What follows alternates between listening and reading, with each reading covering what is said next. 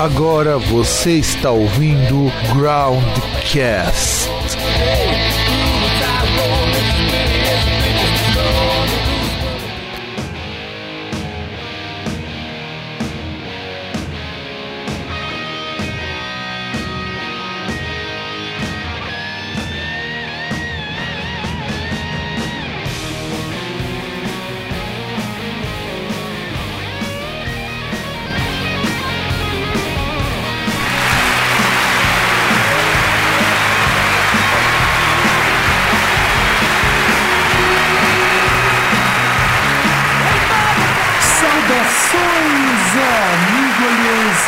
Thank you.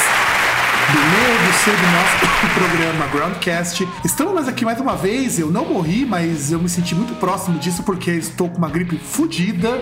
E do outro lado da linha, aquele que venceu a morte, o senhor César. Então, campeão. Uh. Ah, pelo menos de alguma coisa, né, César? Você tinha que ser campeão. Não, que de alguma coisa, porra. Faz pouco mais de seis meses aí que foi campeão, pô. Já vai ser campeão de novo. Pois é, tem que ser campeão de novo e de novo. Bom, não, nós vamos falar então hoje sobre shows históricos. E nós não vamos colocar notícia porque essa pauta tá tão longa e o César, inclusive, vai xingar muito no Twitter quando a gente falar de algumas bandas. Eu gostaria de perguntar-lhe uma coisa, César. O que, que, você achou do golpe que não foi golpe na Turquia? Ah, sei lá, né? Você vê que tem várias. Tipo, surgiram várias coisas, né? Surgiu até um quase meme.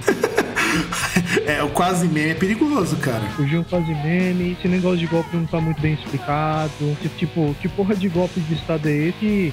A noite é golpe e no dia seguinte já tá todo mundo fazia normal. Não, sem contar o seguinte, né, César? É, é um golpe, pelo menos, com mais cara de golpe do que aqui no Brasil. Vamos, vamos considerar porque é, tava, até saiu a pegadinha dizendo o seguinte: não precisava ter tanta revolta, era só acusar o, o presidente lá de pedalada fiscal que saía numa boa. Não, é engraçado que assim. Uh você vê uma cena, os soldados assim na frente do tanque, andando assim, mandando os civis irem para casa, saírem da frente, e os civis lá, tipo, apontando o dedo, falando um monte, e os caras, os caras nada, tá ligado? Os caras nem, nem falando nada. Agora você vê no Brasil que dizem que não teve golpe aí, não teve ditadura, e, e os caras mataram um monte de gente. Então é estranho aí. Concordo, eu concordo, até mesmo porque, afinal de contas, ao menos ali o pessoal foi pras ruas. Aqui o pessoal resolveu fazer a dança do impeachment. Não, não, mas eu tô falando do da nossa não ditadura, entendeu? Dizem que não teve ditadura e tal, nem nada, mas um monte de gente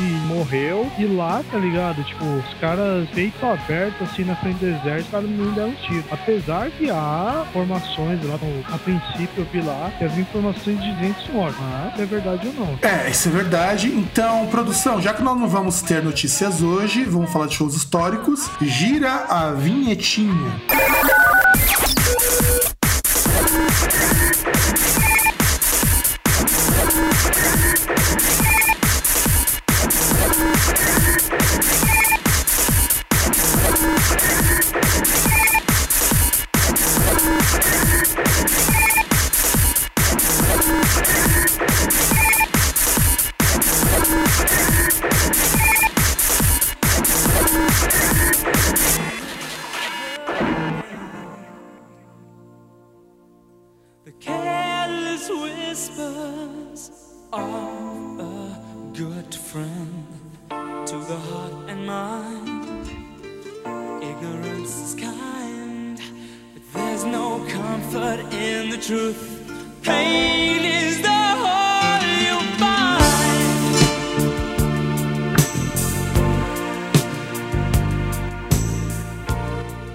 Eu só deixei esse trechinho só pra, pra gente poder começar o programa em grande estilo.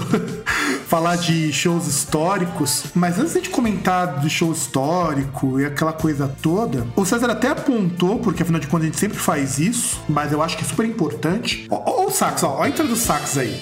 César, fala mais alto que nós não estamos te ouvindo. Cara, então abaixa a trilha, porque, porra, eu tô chupando o telefone, cara. Não, a trilha tá baixa, é você que tá falando muito baixo mesmo. Bom. Porra, como que eu tô falando baixo? O telefone tá colado na minha boca. Então é você que tem que falar um pouquinho mais alto, ou. Mas enfim. Só pois... For, porra, vamos ficar gritando então, caralho, porra. É, são problemas técnicos, problemas técnicos, né? Mas ainda assim tá muito, muito baixo. Mas enfim. Bom, o que, que caracteriza um show como histórico? Afinal de contas, diversas vezes a toca Brian May no Brasil. Então, show histórico no Brasil. Aí vai tocar Chimbinha com a Orquestra Filarmônica. Show histórico no Brasil. O que caralhos define um show como histórico? O que, que nós estamos assumindo para dizer que um show é histórico? Ah, será? Tem que lembrar agora, porque quando eu dei ideia dessa volta deve fazer três dias. Então, eu tenho como ideia de show histórico algum show que de alguma forma foi importante para a banda e que fez alguma coisa diferente de outras bandas na mesma época, no mesmo período. Como que a gente vai citar, por exemplo, do Pink Floyd, quando eles gravaram lá no Vulcão. Aquilo foi um show histórico, por uma série de razões nós vamos explicar mais pra frente. E não ah, um show que possa ser um, um marco, seja um marco para pro estilo, um marco pra banda, um marco até para aquela localidade onde eles tocaram. Isso, tanto que eu excluí, na verdade excluí não, na verdade eu não coloquei na pauta, até porque nós teremos que fazer um programa só para isso. O primeiro Rock in Rio no Brasil nós podemos considerar que foi histórico. Ah, mas a gente nem ia falar dele, então isso aí fica pra uma próxima edição. Se os ouvintes derem aí, comentarem e falarem, porra, foi muito legal, curti pra caramba, a gente pega e faz um especial só do Rock. É, porque, por exemplo, eu até pensei, ah, a primeira vez que o Queen tocou no Brasil foi no Rock in Rio. Então,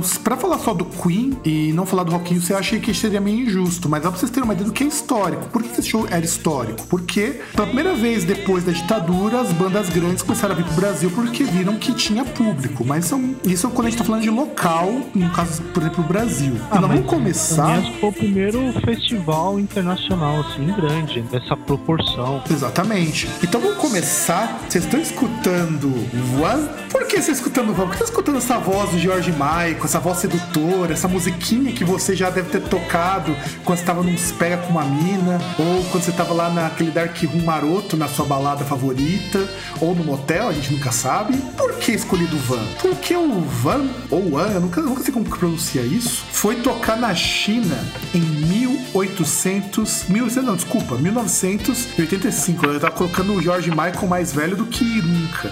Ai, meu Deus, já, já pode guardar isso aí pro, pro, pro piores momentos aí do 2016. Com certeza. E o, o que, por que, importante? A gente tem que explicar algumas coisas da China, porque é até engraçado que eu vou falar agora. A gente consome tudo da China. Esse smartphone que você tá ouvindo o nosso programa, ele provavelmente é chinês, mesmo que seja um iPhone. Esse, vamos dizer assim, esses programas que eu tô utilizando, muitos deles foram codificados por lá. O microfone que eu tô gravando é da China, o tênis que eu utilizo foi produzido na China, pelo menos uma parte dele. Mas nós conhecemos muito pouco do país. A gente compra tudo do país, nós conhecemos muito pouco. Só que nos idos lá do, de 1940, quando começa o governo lá do Mao Tse Tung, ele tá muito preocupado porque teve um plano econômico que, que ele tentou colocar que seria o grande salto adiante, ou o grande salto para frente, ou o grande salto, como é conhecido aqui no Brasil. E era uma campanha do Mao Tse Tung para tentar fazer o que a Rússia fez antes de instaurar a União Soviética. O que a Rússia fez? A Rússia saiu de um país agrário para um país altamente industrializado em cerca de 50 anos. O que a Europa levou dois séculos, a Rússia já conseguiu fazer em 50 anos, ou alguma coisa assim. E a China precisava dessa mudança porque era um país basicamente agrário. Aliás, hoje pouco diferente, mas até uns 15 anos atrás, a maioria das pessoas não vivia no campo. Então, esse plano não deu certo porque gastou-se muito dinheiro, as pessoas estavam famintas. E a gente sabe que quando o plano econômico não dá certo, a tentação de se cair lá nas garras do neoliberalismo maldoso é muito grande. E vídeo Brasil. Não deu certo alguma política econômica, vamos lá chorar pros gringos, pedir um apoio, deixar os caras sentar a naba na gente em troca de uns trocados. Não é verdade, César? É que na verdade até aquilo. Imagina que assim, aquilo que eles queriam fazer nessa etapa é o que eles estão fazendo agora. Você vê a União Soviética, logo depois que acabou a Segunda Guerra Mundial, além daquela, daquela corrida para instalação, instauração de, é, vamos colocar entre aspas aí, colônias para propagandear o regime, isso tanto dos Estados Unidos quanto da União Soviética, foi a corrida espacial, né? Sim, Além a, da corrida sim. armamentista, a corrida espacial. E agora que a China, você vê, a China mandando satélite e outras coisas. É, é engraçado, porque porque a Rússia conseguiu fazer isso em pouquíssimo tempo. E isso foi uma certa, vamos dizer assim, algo muito importante para os países aliados da União Soviética. A China, durante um tempo, fez parte da União Soviética, que foi quando o Mao Tse Tung falou: não, não vamos ficar com a União Soviética, vamos seguir do nosso próprio jeito. E ele instaurou a chamada Revolução Cultural, que ela durou aproximadamente uns 25 anos mais ou 25, 26 anos. E qual que era o intento da evolução cultural? Falar, não, vamos parar um pouco com essa ocidentalização, que isso tá fudendo com a China, e tava mesmo. Eles estavam com, vamos dizer assim,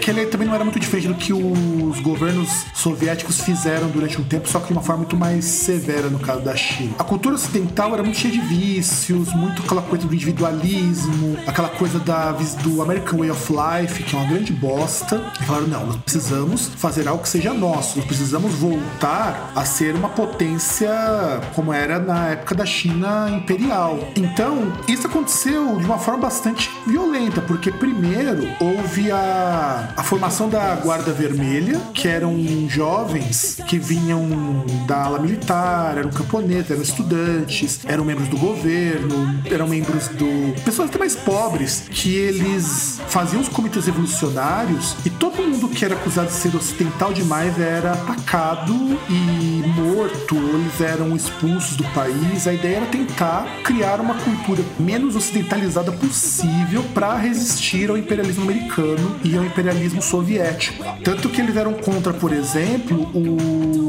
os intelectuais que eram muito alinhados com as políticas, vamos dizer assim, as políticas soviéticas lá da Rússia, que já não era mais Stalin, ele tinha morrido faz um bom tempo já. Então o que aconteceu? Durante esse período todo, até 76, então isso aconteceu entre 1949 e 1976, praticamente nada que fosse ocidental podia ficar no país ou demonstrar apoio ao país. E isso, pro Mao Tse Tung, foi muito bom, porque, ainda que de forma não intencional, ele conseguiu eliminar pessoas que não eram favoráveis ao partido e à causa revolucionária e os adversários que procuravam desestabilizar o governo dele por conta lá do, da falha do programa econômico. E também, isso, isso que eu falo que é a coisa mais importante que aconteceu, mesmo mesmo não defendendo o que aconteceu nessa revolução cultural, você não tem um revisionismo. O revisionismo foi praticamente limado da China, que é uma coisa que acontece muito hoje aqui no Brasil, quando o pessoal diz que a ditadura não matou ninguém. Será que você lembra de alguém com isso, César? Que a ditadura matou, não matou ninguém? Eu conheço algumas pessoas que vão falar essa, esse tipo de, de, de insanidade. Falta... Exato, exatamente. Aí, olha o que acontece aí. Eles limaram esses caras que falaram que não houve tais problemas tal e manteve uma certa estabilidade e o país cresceu. Por incrível que pareça, esse é um período que você tem uma violência muito grande por conta do Exército Vermelho, que não era um exército do governo, que fique bem claro, mas era um exército formado pelos próprios proletários, mas que também foi algo que permitiu que coisas como fascismo, nazismo não crescessem na China, porque esse tipo de terreno é muito propício. Hoje na Rússia, por exemplo, o que você tem de neonazi e nacional socialista lá não é brincadeira. Isso eles conseguiram cortar isso daí. Só que ao mesmo tempo foi um período muito violento. Eu dei essa aula de história toda? Porque nós estamos pegando uma dupla formada pelo, pelos excelentíssimos, queridos e muito amados George Michael e Andrew Ridgely, lá na cidade de Londres. E foi formado em 81. Então era um grupo que fez um sucesso do caralho. Mas é uma das bandas que nós comentamos há muito tempo atrás, que é One Hit Wonder. O grande sucesso deles é Careless Whisper. E o George. Hum? Nós falamos dessa porcaria? Falamos. Que não, hein? Falamos, falamos de One Hit Wonder. Nós falamos que era o único sucesso do One. Bom, não tô lembrado, mas tudo bem. E o One, ele acabou em 86 e um ano antes eles foram fazer o show na China. Olha que coisa legal, né? E César, comente sobre esse episódio pitoresco. O que você acha? Você acha que realmente o deles terem conseguido ser uma banda ultra pop com o pior do lixo comercial britânico fazer sucesso na China a ponto de fazer um show? O que você acha desse tipo de performance? Cara, eu não entendi até agora por que, que eles foram fazer show na China. A, a, até porque, assim, se eu lembro muito bem, quando eles foram fazer o show na China, ainda estava em vigor aquela política do filho único, certo? Sim. E... Não, ainda tava não. Ainda está até hoje. Não, até hoje não. Agora ela foi revogada. Pô, tu não tava sabendo. Bom saber disso. A, agora você pode ter dois filhos. Que bom, mas enfim. É, mano, mas já tem um bilhão de pessoas. Imagina se você liberar lá, fala assim, ó, é, põe pra fora o Mr. Catra que vocês têm aí dentro de vocês é. e seja feliz. Pô, é, o Mr. Catra seria é... sentenciado à morte, né? Não, Mr. Catra não. O problema é o seguinte, tipo, os caras já produzem toda a porcaria que a gente consome no mundo. Se eles começarem a produzir chinês, aí fodeu. É, exatamente. Vai ser complicado mesmo. Mas prossiga, César. Então, porque assim, a, a política do filho único estava em vigor, estava lá todo vapor. E vamos lembrar o seguinte em relação à política do filho único. Como você falou, a China ela não era muito industrializada ainda, até pouco tempo atrás. Ela era ainda predominantemente rural. E até por conta disso, durante a política do filho único, se nascia uma menina, a família ou abandonava ou matava. Porque para trabalhar na terra era mais interessante você ter um filho menino. Prossiga. Então, como é como que num país que você tem, igual hoje em dia, você tem um déficit aí de, de mulheres em vários lugares, porque tinha aqueles momentos que só nasciam homens por causa dessa política do filho único. Então, por que trouxeram esta bosta pra tocar lá? Não entendi. Mas eu não tô entendendo onde você quer chegar com isso, cara, porque o que, que, isso tem a ver com trazer o One? O One não é banda de menininha ainda. Cara, é, tá, tudo bem, vamos dizer, não é banda de menininha, mas é. Vou, vou pegar o seu mote, então, tava falando aí. É música pra, pra aqueles momentos. ah, tá, entendi, entendi. Agora entendi. É, tem, por, olhando por este ângulo, cara, a população da China ia triplicar com essa música. Ou não, porque não tinha mulher, caralho. Ah, Quase mas é que tá, mulher. tá, pega, pega as que tinham lá, cara. Ah, ah é, tipo cachorro, né? Exato. Exato, já tem muito mesmo, cara. Pô, que merda, hein, cara. pois é, cara. Depois a gente vai ser xingado pelo politicamente incorreto. Mas enfim, né? Mas assim, eu, eu, posso, eu até digo para você, cara, que o fato do antes da primeira banda me surpreendeu porque é a única banda de pop na nossa lista. Não, não é por isso que me surpreende, mas é, sei lá, até porque pegar pela época. Que ano que você falou que foi mesmo? Foi 84, né? 85. 85. Porra, 80... era, o auge, era o auge do pop, cara. Michael Jackson, Madonna, Depeche tá, Mode. Mas por que não Michael Jackson? Então, talvez pelo preço, né? Ah, então te falaram, ah, vamos lá, ter o, o, vamos chamar um autista pop pra, pra tocar. Aí chega, ah, Michael Jackson, não, muito calo. Ah, Madonna, não, muito cala. Aí pegaram por, elim, por eliminação. Aí, aí, vai falar, aí vai falar Human League, não, ninguém conhece. De... Aí, pega, aí, aí, o cara, aí, o, aí, o, aí o cara tava ouvindo lá aquelas rádios AM, tava escutando Carolina e essa? E essa? Aí pergunta, aceita Bladesco? Aceito. Beleza. Puta merda, hein? Ah, mas a próxima banda que a gente vai comentar já é melhorzinha. O, que... o pior, né? Quero pagar em pastel de flango. Quero pa pagar em pastel de flango. E continuando o pastel de flango, nós vamos continuando no Oriente. Vamos falar agora de um outro grupo. Esse foi até recente. Foi em 19 de agosto de 2015. O grupo polêmico pra caralho Laiba tocou em Pyongyang, na Coreia do Norte. A primeira banda ocidental a tocar na Coreia do Norte. Deixa eu contextualizar vocês primeiro que não conheçam Laiba, e provavelmente o César não deve conhecer porque ele é um homem de mil anos. O Laiba é um grupo formado lá na Eslovênia. Eslovênia? Isso, Eslovênia. Lá na cidade de. Eu não vou saber pronunciar isso aqui, foda-se. E é um grupo de música industrial que toca uma porrada de coisa. Já tocou rock, já tocou neoclássico, que fizeram uma turnê com um dos nomes mais criativos da que eu já pude imaginar, cara. Eles fizeram uma turnê chamada Volkswagen, na qual eles tocavam músicas do Wagner e o símbolo do show era um, um logotipo da Volks com a cara do vocalista do Laiba. E eles eram da gravadora, eram não, né? Ainda são da gravadora do Depeche Mode, a Multi Records. E por que que o Laiba é uma banda polêmica? Porque é uma banda que já foi considerada comunista demais, então não pôde tocar nos Estados Unidos durante uma época. Já foi considerada nazista demais, então não pôde tocar na Alemanha durante um tempo. Já foi considerada muito subversiva, então muitos locais acabaram tendo os shows cancelados porque as bandas eram proibidas. Os caras fazem questão de causar, eles fazem questão de mostrar que eles são zoeiros pra caralho. Então, os caras se vestem, não mais hoje, mas antigamente se vestia com os mesmos uniformes do pessoal da SS. Aí tem uma foto lá que os caras imitam a pose do Mussolini. Tem um disco que eles misturam o símbolo do comunismo com o símbolo do nazismo só pra causar. E como que uma banda dessa consegue tocar na Coreia do Norte, que é um país ultra fechado? Essa é a minha pergunta. Ah, não sei, pensava. Eu acredito que os ouvintes estão pensando aí, tipo, porra, você vai trazer uma resposta, né? Não, eu não tenho resposta Pô, eu, quando eu vi essa notícia, eu confesso que eu fiquei bastante surpreso em primeiro lugar. E eu perguntei como. Aliás, é a mesma coisa, né? Tipo, acho que desde a primeira banda as pessoas estão se perguntando, tipo, tá, mas vocês nem explicaram por que, que o One tocou na China e já estão falando que o do Laibach tocou também lá no, na Coreia do Norte, foram lá no, no outro país dos, dos, dos caras que faz pastel de flango e, e vocês não vão explicar por que, que os caras tocaram lá? Porque a gente também não sabe. como que isso aconteceu. Aliás, o do Laibá ainda é mais esquisito porque olha como que a história foi engraçada. A banda, ela não se posiciona nem como nada. Eles acham, eles acham que comunismo, capitalismo, essas coisas são tudo uma grande bosta. Então eles zoam, fazem um discurso de zoar tudo e todos. Inclusive, se você, que nem o César, que é fãzinho de Rammstein, agradeça a existência do Laibá, porque foi o Laibá, Laibá que surgiu e ensinou os caras como que faz música em alemão. E só que o Rammstein colocou um pouco mais pop. Eu não sou fãzinho de Rammstein, pô. Ah, você curte Rammstein, vai, vem com essa não. Eu gosto, porra. Tem a ver uma coisa com a outra, olha. É porque o Laibá é a grande influência do Rammstein. Aliás, a única, inclusive. Porque tudo que o Rammstein fez, o Laibá já fez algumas décadas antes. Até mesmo o símbolo do Rammstein é aquela cruz com R, é uma cópia do símbolo do Laibá, que é uma cruz e uma engrenagem. Então, o Laibá ele é importante pra caralho, mas é uma banda muito cult, sabe? As pessoas às vezes ouvem falar. Eu mesmo só fui conhecer Laibá lá pra 2006, eu fui conhecer a banda. Eu conheci a banda num remix que eles fizeram de God of Happiness do Morbid Angel, que é uma versão mais sombria que a versão original. Eu só fui conhecer em 2006 porque passaram Laibá num clipe na, na finada MTV. Mas aí fica aquela pergunta: e o Kim, ele foi assistir o show? Foi, foi.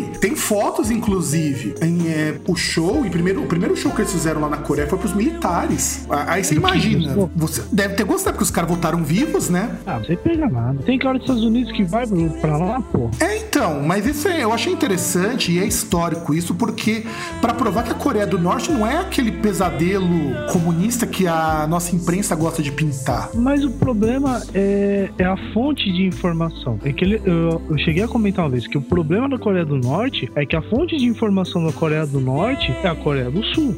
Em tese, eles estão em guerra até hoje. Há 40 anos aí, mais ou menos, eles estão em guerra. 40, 60 anos, sei lá. Então, assim, é, é a mesma coisa. Vai perguntar para um argentino o que ele acha do Brasil. Ou perguntar do. Vai perguntar da Argentina para um brasileiro. Dificilmente o cara vai falar bem. Então, não, é sim, isso. sim, sim, sim. E o que eu achei legal do Laibá ter ido pra lá é que também não foi só ir lá e tocar, fazer as zoeiras. Não. Tiveram que passar todas as letras e tudo que eles iam fazer no show para uma, comi uma comissão avaliar se estava de acordo para tocar no país. Tanto que eles tiveram que censurar algumas músicas. Os caras nem entendem, porra. Porque... Pois é, eu também não sei, porque as em inglês até vai, mas muita música do Laibá é em alemão, muita música do Laibá é em eslovênio. É coisa de só falar, ó, isso aqui significa nosso líder Kim ter um pinto grande. Pronto. É, por eu, eu, eu acho que deve ter dado problema, talvez, no disco Opus Dei, porque o Opus Dei é, é o que tem umas músicas, vamos dizer assim, mais, mais diferentonas. Tanto que eles têm até um cover em alemão de Queen, de Geburt einer Nation. Acho que é Nation, não sei se é, que o A no alemão é diferente do inglês. Que é o nascimento de uma nação do Queen. Nunca ouvi. Eles fizeram até cover de Final Countdown, que é um dos melhores covers que eu já escutei de Final Countdown, porque os caras, eles mudam totalmente o sentido da letra. Aliás, eles fazem todos os covers. E o Laibá ter ido pra lá, sendo que eles foram proibidos de tocar em países que são mais de boa, inclusive eles chegaram a ser considerados durante uma exibição em 83, uma entrevista com o Yur Pengov, numa na TV, uh, que aqui não fala qual era o canal do, do Yur Pengov, eles chegaram considerados, a serem considerados como inimigos da nação, inimigos do povo, aliás, num programa do Yuri Pengov. Que deu uma pesquisada aqui, Yuri Pengov é da TV eslovena. Eles eram, aliás, eles, chegaram, eles foram proibidos durante muitos anos, porque Laibá é o nome da capital da Eslovênia na época do nazismo. Então você já sente quanto, quão controverso eles são. E aí eu me pergunto, como eles foram parar lá na Coreia do Norte? Já entende que os caras têm meio um pouquinho de probleminha. Exatamente, exatamente. E aí, vamos comentar dos outros shows, então, produção, gira nossa querida vinhetinha, porque nós vamos agora falar também de shows. Nós falamos de shows de artistas menores, de certo modo. E agora vamos começar a falar de artistas um pouquinho maiores, porque eu acho que também é até mesmo a gente precisa colocar coisas que vocês conhecem. Então, artistas eu tenho que conhecer. Então, produção.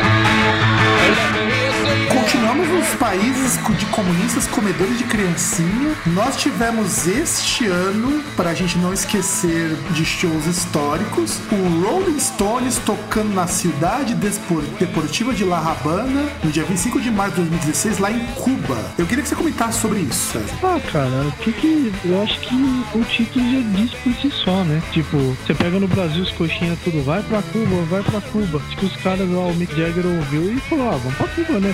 Ah, com certeza, cara. E devem ter gostado lá de Cuba, pelo visto. Ah, mas, cara, sinceramente, você vendo assim, mais ou menos, tal, você fala, porra, será que tem como não gostar? Você vai pra lá, tem todos os carros estilosos antigão, você pode fumar um charutão lá, Tomar, boa, um, tomar um um, uma, é, uma Cuba, um Cuba Libre, não, tomar um rum, né? É, então, tem praia, Tem estátua do Fidel. é, E, e pode tem, ter lá pra você reclamar, tem hospital de graça. é de graça. Se você tiver com uma hernia de disco, você pode operar lá mesmo sem custo nenhum. E os caras não estão se importando se CL não é cubano, eles te tratam do mesmo jeito. E até pelo que a gente vê de filmes dos Estados Unidos quando os caras retratam o bando, deve ser totalmente contrário. E, e- e sem contar que aquele negócio, né? A gente tem essa vantagem. A gente chegar lá e os caras, tá, beleza, mas vocês são Brasil. E, porra, o cara abre os braços, as minas abrem as pernas, é uma festa. É, nem tanto porque agora o, o Temer, o Conde Drácula, tá querendo acabar com as nossas, é, vamos dizer assim, nossas negociatas com Cuba, né? Ah, mas foda-se. O importante é que assim, você chega lá e você fala, sou brasileiro, o cara, vai pensar, ah, Pelé, Ronaldinho. É isso que eles vão pensar. É, essa é a primeira coisa que o cara é. Posso dizer? A primeira coisa que surge na cabeça dele quando se fala de Brasil. É, e não só isso. Ir pra Cuba, eu acho que foi uma coisa importante pro Rolling Stones, porque houve um, todo um contexto para que eles chegassem lá, né? Houve a reaproximação com os Estados Unidos, só que lá o irmão do Fidel Castro falou que eles não iam se render a- ao modo de produção americano, que eles iam continuar os mesmos, só que agora eles estão passando por uma prosperidade muito grande, que agora todo mundo tá querendo negociar com Cuba. É que na verdade a importância é que não é Cuba que se fechou, foram os Estados Unidos que instalaram um embargo neles lá e te falaram, ó, se for negociar com Cuba, nós vamos comer com Cuba, né? Exatamente. Na verdade, eles não proibiram ninguém de comercializar com Cuba. Só que eles não compravam mais de mais ninguém que negociasse com Cuba. Tipo, ah, eles não impediram ninguém de negociar com Cuba, só falaram que, ah, se você negociar com Cuba, não faz mais negócio com a gente. Tipo, os caras são o maior parceiro comercial do mundo inteiro. É, e também os Estados Unidos tem que pensar o seguinte: mudou muito a relação Estados Unidos com do mundo. Os Estados Unidos é o maior mercado mundial, mas não é mais o mercado mais importante. Não, ele não é o maior, mas ele, ele é o maior parceiro. Não, e mercado também, cara. Muita gente vende para os Estados Não, Unidos. mercado não. A China é o maior mercado. Há controvérsias, cara, porque a China, eles ainda não têm um grau de consumo que os Estados Unidos têm. Os Estados Unidos tendo bem menos gente, ainda é um mercado muito mais lucrativo. Então, por isso que eu falo, ele é o maior mercado, mas o da China, por exemplo, é mais importante do que o deles. E aí, indo pra Cuba, o Rolling Stones, que é um grande símbolo dessa geração sexo, drogas e rock and roll, deu mais uma, uma grande revolução pros coxinhas rockistas, fãs do Cheirando Moura, e mostraram que, olha, aqui é rock and roll, cara. Que você falou de sexo, drogas e rock and roll, você me lembrou uma coisa. Que o Mick Jagger tem mais um filho, o oitavo. Exatamente, oitavo filho. Tudo bem que ele ainda não tá quase chegando no um terço de Mr. Catra, né? É que, enquanto- é, é que assim, que- é que ele consegue filhos numa proporção menor por causa da idade. Se tivesse mais novo, Por causa da idade, porra, desculpa, mas ele na idade de Mr. Catra ele era muito mais famoso. Desculpa, mas ele é mole. é, isso é verdade. Ele, ele é muito mais famoso que o Mr. Catra até hoje. Não, tudo bem, mas eu tô falando assim, é, até questão assim de proporção, que teoricamente era pra ele ter muito mais. Era pra ele ter um filho de cada nacionalidade, né? Sim, era pra ter um filho, sei lá, cada turnê pelo menos.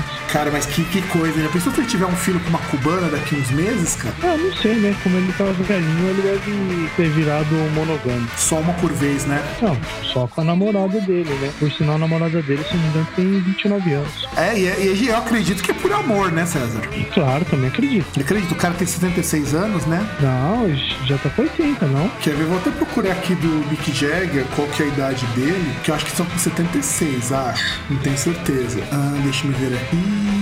Ele é de 43, de 27 de novembro de 43. Então vamos fazer as contas aqui, dando os cálculos aqui. 73 anos, cara. Caramba, 73, hein? Oito filhos, cara, conseguiu fazer o oitavo com 73 anos. Você é um cara que merece o título de Gold Member, hein? Pô, cara, e ele desfez a Urucubaca, ele torceu pra Portugal na Eurocopa. É.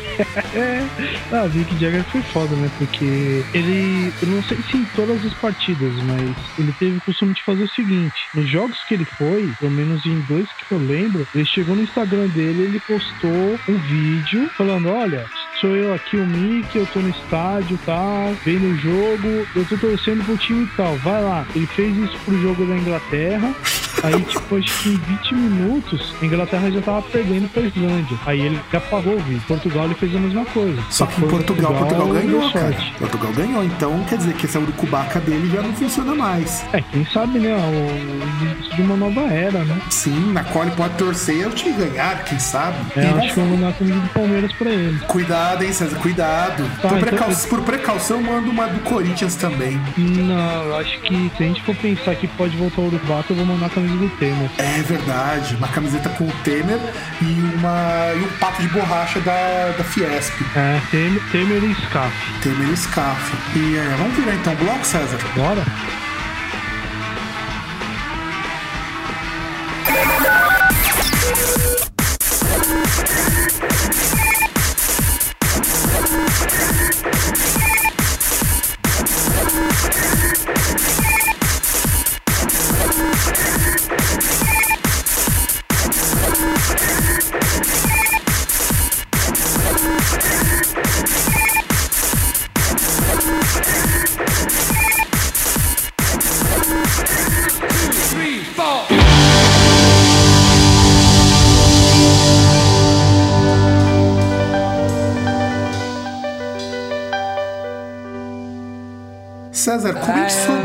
Esta banda e seu show histórico. Eu vou deixar que você comece. Não, pode começar. Queen, que é uma das minhas bandas favoritas até hoje, e é uma coisa que muitas pessoas se, podem se surpreender com tudo que vocês já viram eu ouvindo e os backgrounds, mas eu curto Queen pra caralho, desde criança. E teve o Magic Tour do Queen entre os dias 11 e 12 de julho de 86, 1986. E a terceira banda da história a tocar duas noites no, num palco montado no estádio de futebol britânico, o estádio de Wembley. E era a última turnê do Queen e também muito próximo da descoberta do HIV que o Fred Mercury tinha contraído. E assim, eu lembro quando eu até ia colocar eu, colocar essa pauta, essa foi uma sugestão do César, eu lembro que, se eu não me engano, tem, tem até em vídeo esse Magic Tour. Não sei se eles, não lembro se eles chegaram a lançar em cassete, eu lembro que eu cheguei a ver em algum lugar para vender isso daí. E eu vi um pouco, cara, é de chorar o show, puta. O show é de chorar por uma série de aspectos. Primeiro que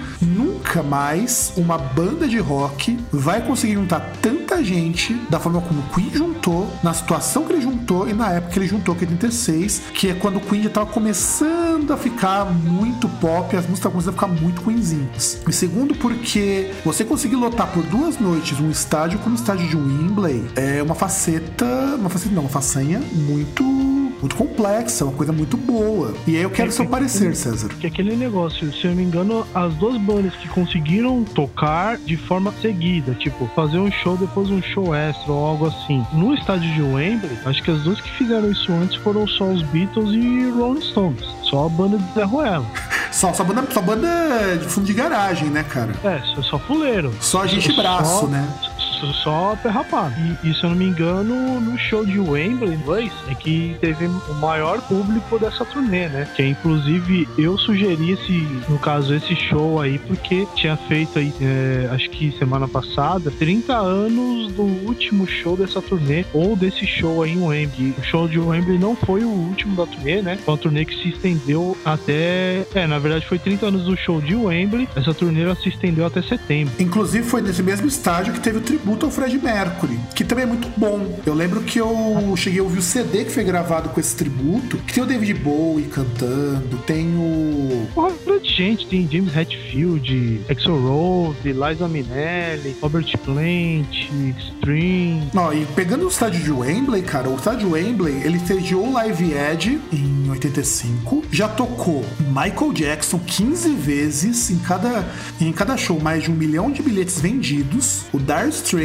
tocou uma vez, Rolling Stones tocou 12 vezes, o Electric Light Orchestra tocou 9, a Madonna tocou 9, o U2 tocou 8, o Inexias tocou uma, o Foo Fighters tocou uma, o Guns tocou 3, o Genesis tocou uma, o Bon Jovi tocou 5, a Tina Turner tocou 7, as Spice Girls tocaram duas vezes, o Elton John tocou uma vez, o ABBA tocou uma vez, o Muse tocou duas vezes e o Oasis tocou três vezes, em que gerou inclusive um DVD e o Ed Sheeran tocou três vezes. Ou seja, só show de artista que não vai ninguém, né? É, que agora, se eu não me engano, eu não sei, assim, eu acho que ele não recebe mais jogos de futebol. Ou eu não lembro, assim, porque, se eu não me engano, o estádio original ele foi demolido, algo assim. Em 2003. É. Em 2003 ele Aí foi de- demolido. Aí construíram um novo estádio. Ó, mas presta bem atenção, local. cara. Ó, mas presta bem atenção. O estádio na época cabia 82 mil pessoas. E já teve recorde de público de 127 mil pessoas. Não, não, não, mas aí tá. É, 87 mil pessoas, isso aí é a capacidade pra um jogo de futebol. Você tem que lembrar que jogo de futebol, arquibancada e tal. Pra show você vai ter muito mais, até porque, a- apesar de você perder uma parte de arquibancada, porque a lógica é você colocar o palco onde ficaria um dos gols, você tem o gramado que ele pode ser ocupado. Sim. Então, você ultrapassa esse, esse limite, essa capacidade nominal. É, e o estádio atual tem 90 mil lugares. Só que ele só recebe jogo de futebol agora. Ah, tá certo. É que hoje você dificilmente vai ter artista que lotaria um estádio. É que nem eu tava conversando com um amigo meu, quando a gente tava, ele tava abrindo um LP do Rick Wakeman, que ele gravou com orquestra. Cara, hoje é inviável você fazer uma coisa dessas e o povão consumir. Depende, cara. Se o preço for acessível, vai. Ah, cara, mas você não consegue. Você não consegue, por exemplo, gravar um disco com orquestra que o Rick Wakeman fez. Você imagina que o Rick Wakeman mais a orquestra de Londres e num trabalho que vai desde a produção até a escolha do repertório. Então não tem mais como fazer isso hoje e ser popular, ser acessível. E eu não falo nem questão de preço, falo questão Cara, do próprio depende, público. Cara, hoje o depende. público prefere assistir um show da Beyoncé, cara, que não tem nada disso. Ué, coloca a Beyoncé como orquestra, você acha que não vai lotar? Mas será que dá pra fazer isso? Esse que é o meu, minha- meu questionamento. Lógico que dá, é lógico que dá. E ainda vão falar que vai ser super revolucionário. Eu tenho minhas dúvidas, cara. As músicas são tão simples. Bom, se bem que até Metallica gravou com orquestra, então tudo é possível. É, lógico que dá. Co- Como diria o, o grande. Aquela, aquela frase assim: tudo vale a pena quando a alma não é pequena. Diria o grande Fernando Pessoa. É, isso eu concordo contigo. Então vamos falar da nossa próxima banda, que inclusive teve um repeteco este ano. Então, produção.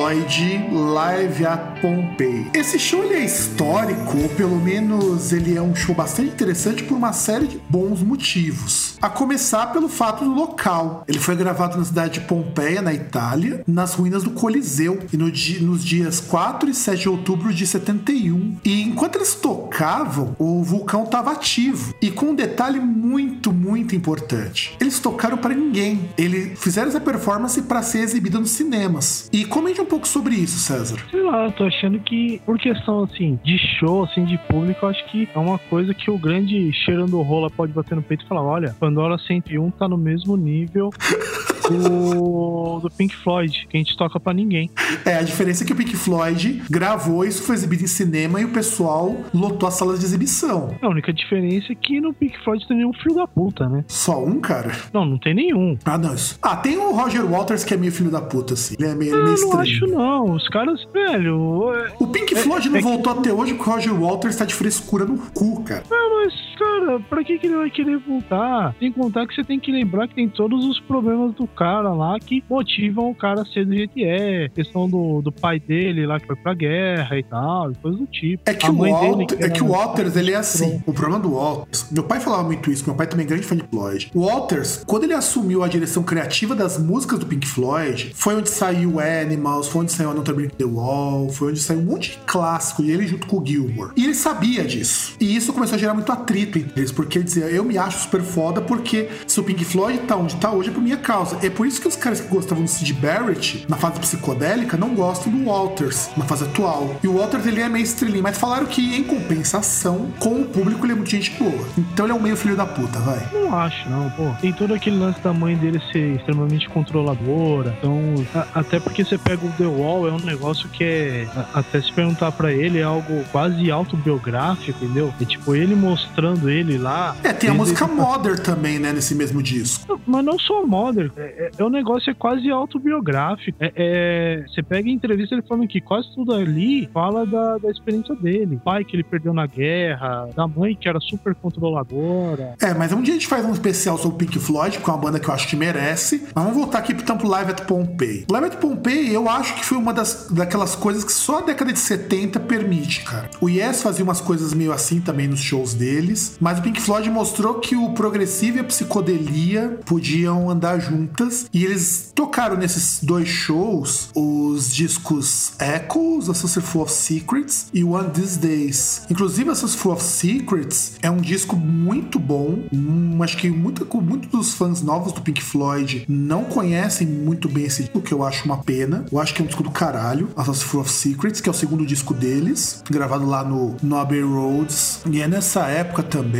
que eles já tinham Roger Waters nos vocais, porque o, o Sid Barrett estava muito louco. Então o Sid Barrett, ele não participa em todas as músicas, participa só de algumas. Participa só nos vocais em You Band Blues, faz guitarra em Set the Controls of the Heart of Sun e faz violão em Remember a Day. É um, eu acho um disco maravilhoso. É claro que eu gosto muito do Echoes. Eu acho Echoes o começo das viagens progressivas e também uma forma de mostrar pro mundo o que, que é um bom rock progressivo daqueles que irritavam muitos punkzinhos de boutique que estavam surgindo nessa época. Pra mostrar também pras bandas aí dos Estados Unidos que progressivo não é bater punheta, né? Mas sabe o que é o mais curioso, cara? O Yes era uma banda que batia punheta pra instrumento, mas ficava muito bom. Não, mas não é no nível dos, dos nossos amiguinhos punheteiros lá, né? Ah, não, claro. E sabe o que é o mais curioso? O Petrucci, ele foi aluno do Ian Anderson do Yes. Caramba, E- mas como? E- exato, e, e você sabe que isso. Porque ele, o Ian Anderson, sabe que ele virou professor de conservatório depois que ele foi expulso do Yes. Ah, E, tá, mas não sabia. por quê? Você acha que o Petrucci vai, vai fazer aula de guitarra com o Nando Moura, pô? Não, mas, porra, o Ian Anderson, ele tocava flauta, né? Tocava flauta, tocava teclado, tocava guitarra, tocava bateria e era cantor.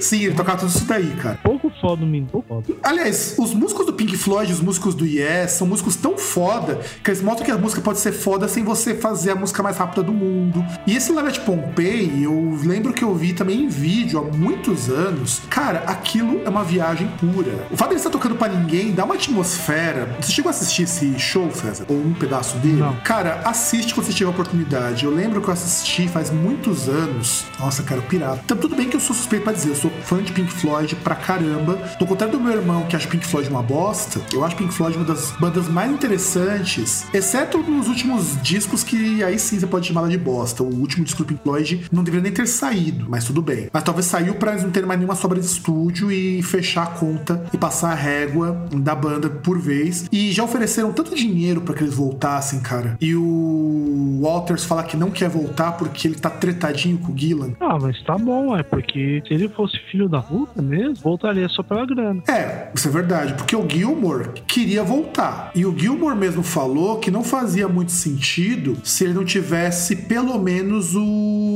Richard Wright junto. Tanto que ele, tanto que o, o Gilmore tocou esses tempos de novo lá em Pompeii, foi até transmitido pela internet. Você chegou a ver esse show, César? Eu vi muito pouquinho, porque eu tava com muita coisa para fazer. Não. Porque olha só, a banda hoje, na última formação, aqui não fala qual foi a última formação do, dos caras. Aliás, cara, eu acho que o Pink Floyd merece um programa, meu, porque tem muita coisa legal pra gente falar sobre eles. É que eu não sei se as pessoas teriam paciência para escutar um programa sobre Pink Floyd. a gente podia fazer um, um Groundcast Poca é, vendo o, mágico, o Mágico de Oz com, ouvindo Dark Side of the Moon. Você já fez isso, cara? Eu peguei um vídeo já sincronizado, cara. É muita viagem. Ah, ainda não fiz. Fizeram com Star Wars novo e falaram que sincroniza também. Ah, não quero ver o Mágico. Não, cara, mas, eu imagino, mas é que tal. Tá, que foi uma tão genial. Isso foi uma coisa que eu e meu irmão a gente discutiu por horas isso. Que o Pink Floyd fala que não, não fez proposital o Dark Side of the Moon pra sincronizar com o filme. Mas a gente fala, cara, do jeito que os caras eram pirados em ácido, eu não duvido que eles tenham feito isso. Eu não sei, já fizeram uma, um levantamento falando que tecnicamente não seria possível. Exato, e eles conseguiram. Então, justamente. Então, assim, deliberadamente eles não fizeram. É, eu quero. Então, eles dizem isso, mas eu não acredito que eles não, não tenham pensado. Não, mas, não, mas algum... até tecnologias como, por exemplo, videocassete, você não tinha tão acessível nessa época. Não, o videocassete foi surgir o doméstico bem depois. Aliás, o cara só fez isso porque ele pegou um vinil, olha que piração, e ele conseguiu tocar o vídeo duas vezes enquanto passava o filme. E as partes das músicas sincronizam com as falas e com os momentos, cara, é muito foda. Tipo, você tem que questionar o quão loucão é o cara que foi o primeiro que pensou nisso. Foi. Então, é, isso que eu também imaginei. Porque deu certo. E esse Live at Pompeii, eu acho que é, para mim, o exemplo mais de porra louquice que alguém pode fazer na história do prog. E eu só acho uma pena que a banda tenha acabado depois dos desentendimentos entre os integrantes. Tá certo que cada um montou um Pink Floyd à parte, né? Você pega o David Gilmour, ele tem projeto solo que é um Pink Floyd à parte. Você tem o Roger Waters que, que faz turnê de músicas do Pink Floyd. Então cada um tem um mini Pink Floyd separado, o que é muito estranho. É, faz turnê do The Wall. Né? Exato, ele faz turnê porque é o álbum que ele compôs, né? Sim, é aquele lance que eu falei que até o filme mesmo, tal, o disco, são meio que autobiográficos. Isso é verdade, sem contar o seguinte, o Live at Pompeii, ele foi dividido, foi dirigido pelo Adrian Maben, que é um, um, diretor de cinema, eles chamaram de diretor de cinema. Originalmente tem 60 minutos o Live at Pompeii. E depois teve uma versão de 2003 que saiu com algumas músicas bônus, como por exemplo, saiu um medley do Echo, saiu Brand Damage, que era uma coisa que ia no estúdio, porque a gente não comentou o seguinte, uma parte desse disco também foi gravada em estúdio lá na França, para completar o que faltava. Então olha que coisa, os caras gravaram um show sem ninguém para uma performance para passar em cinema e fizeram puta de um show, cara, com direito a vulcão entrando em erupção no meio das músicas. É, basicamente dá para dizer que é um trabalho de arte. É, é assim, eles fizeram uma coisa muito não proposital, porque ninguém sabia se o vulcão entrar ou não entrar em erupção, corda? Não dá para você prever, ah, vai entrar em erupção agora. Não, ah, não tem como, infelizmente. Então eles. É, é que você detecta, por exemplo, o vulcão entrando em erupção. Até eu tava vendo aí uma matéria tá passando hoje sobre o vulcão na Islândia. É que você descobre quando o vulcão vai entrar em erupção, porque na área você tem uma série de tremores que precedem o, a erupção, né? Mas eles não iam prever isso uma semana antes, que foi quando eles. Não, não, não, não. É, é, o que eu tô falando. O, o que você consegue prever é você tem atividade sísmica, aí depois você tem erupção. Por exemplo, nesse vulcão, foi dito lá que assim, a última erupção dele, você teve terremoto uma hora antes. Então é totalmente imprevisível. A gente pois. Pois é, cara. Em 71 ainda, que era época de arriscar tudo, cara, eu acho, eu acho foda. Acho foda. Pink Floyd merece todos os respeitos e talvez mereça um programa. Vamos pensar nisso. E César, já que vamos entrar pro nosso último bloco, falar de uma banda que teve dois shows históricos, o que é uma coisa muito rara, chama a vinhetinha, vai. Bom, ô vamos trabalhar aí que você tá muito empolgado.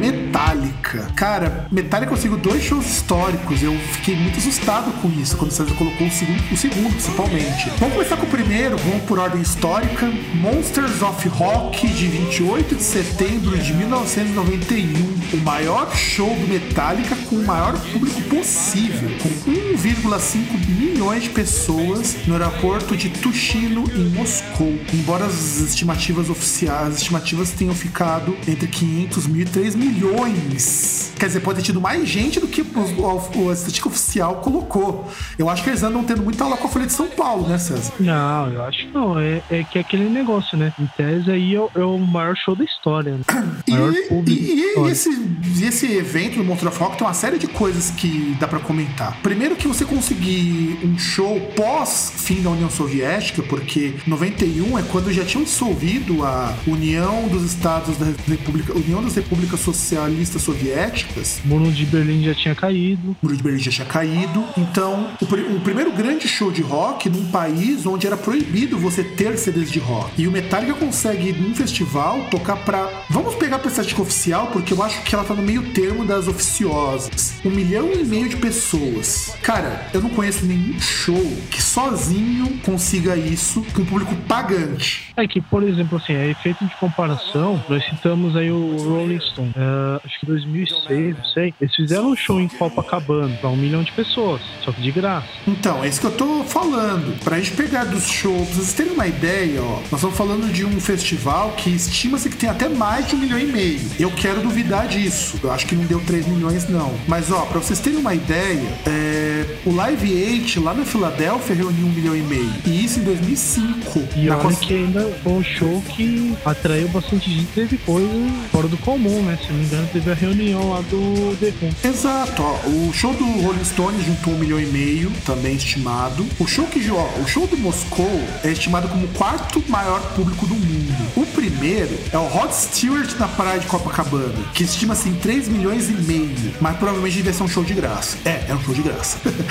então, pagante, cara, um milhão e meio é bastante gente. Aliás, você sabe onde que é o segundo maior show do mundo, cara? Em Moscou, dentro de um prédio de uma universidade. De quem? No campus da Universidade Estadual de Moscou do Jean Michael Jarre, que estima-se que tem tocado 3 milhões e meio de pessoas dentro do campus da universidade. Nunca ouvi falar. E o Jean Michael Jarre também fez um show grande em Paris em 90, para 2 milhões e meio, só que aí era é, um show gratuito. Mas quem que é essa pessoa, caralho? Cara, quem curte New Age conhece bem o Jean Michael Jarre. Ele é um desses músicos New Age e é. tudo mais. Mas olha, vamos colocar aqui desse show do Monsters, realizado na Rússia, com entrada gratuita. Aliás, eu tinha falado pagante, mas também foi grande graça. Então, viva a Rússia! Foi realizado num campo de aviação e ele teve a participação do Metallica, do ACDC, do The Black Crows e do Pantera. Aliás, o do Pantera é até curioso comentar, o maior Wall of Death da história foi nesse show. Então imagina você ter um milhão e pouco de pessoas, sei lá, umas 500 mil fazer um... Pra quem não conhece o Wall of Death é tipo o baile funk de antigamente, lado B, lado A, os caras vão e se colide. Aí é foda, concorda? É que é, eu, é engraçado porque assim, até algum tempo atrás, videoclipe do Metallica que você tinha era desse show, inclusive. É, na verdade, é o que passava, você já você tem clipes antigos, anteriores, você tem o clipe da One disso. Não, não, então, mas antigamente você tinha o clipe da One, você tinha o clipe desse show e do Live Sheet. Isso, isso, isso. Que é um, que é um box. Aliás, passava muito esse clipe no do Metallica na, no antigo Fúria Metal, antes de passar nos outros clipes. Que é engraçado até que tinha um. Você um cara fardado assim de militar e o cara lá, tipo, no, no meio lá das pessoas, tipo, o cara passando assim, tipo, lá pulando, tá ligado? Era mó. Não, sim, sim. Eu, eu achei fantástico isso, de verdade, eu achei fantástico. Hum, sem contar o seguinte, você tá falando de um país pós-União Soviética. E de repente você conseguir juntar um milhão e meio de pessoas ávidas pela música do Ocidente, pela música pesada, pelo heavy metal contestador. 91, se eu não tô enganado, é a época do lançamento do Cowboys From Hell, não é, César? Acho que sim. Que Metallica, que o Metallica era a época do lançamento do, do disco homônimo, se eu não me engano. É, provavelmente. Porque o Cowboys From Hell, fazendo aqui uma pesquisa rápida, é um ano antes saiu o Cowboys From Hell, já era o, o Pantera como nós conhecemos. Não, só pra lembrar se o álbum não foi lançado na época, não foi lançado depois desse show, não, ele já é dessa época. Que inclusive, se eu não me engano, é o clipe de. É, não sei se é Cowboys From Hell ou se é de alguma coisa assim que tem nesse show. Metallica era lançamento, era época do Metallica mesmo, só que já tinha saído Just For All três anos antes. Ou seja, cara, era foda demais isso. Era, é, é, era foi, esse Monster of Rock foi com certeza o melhor de todos e eu queria ter, ter sido russo para poder apreciar. Aliás, o álbum homônimo ele saiu depois desse show, porque esse show ele é de. Não, ele, antes, porque esse show é de setembro e o famoso The Black Album é de agosto. É, basicamente saiu o disco e os caras já saíram em turnê e já foram pra lá direto. Exatamente, exatamente. E nós temos o segundo show, que aí sim, você lembrou bem, Metallica Freezing Summer, Freezing Summer Tour 2013, em 8 de dezembro de 2013, que eles fizeram uma transmissão de streaming direto da base de pesquisas da Argentina, chamada Carlini, que ficava na Antártica, ficava não, fica na Antártica. E o Metallica consegue com isso tocar nos sete continentes. Tá, tá melhor que o War. Acho que se eles jogassem War, eles não conseguiam um resultado tão bom quanto tocando em continentes diferentes, né, não, César? É, eles zeraram o War. Eles conseguiram tocar nos sete continentes. Eles tocaram nesse essa base, né, que é um local que tem uma base de pesquisa da Argentina, né? E até por conta, assim, é, preocupações ambientais, eles tocaram sem amplificadores, né? E dentro de uma redoma. Não, imagino, cara, como que deve ter sido esse show. Eles, né, é, aliás, você dizer que uma banda entrou numa fria ganha outra conotação, né? É, além da grande piada aí de tiozão, né? Do pavê, né? De piadoca aí do, da digna do, do Faustão, né? Digna do, de um fim de domingo, né? Exatamente. Eles entraram numa fria, só que não numa fria maior do que quando eles lançaram o Saint Anger. Ah, mas o Saint Anger era a DR dele. É, Saint Anger era a DR e o disco do Metallica, o Death Magnetic, era a tentativa de reaproximação, né? Não, aí já era a retomada, né? Retomada da relação, voltou lá pra.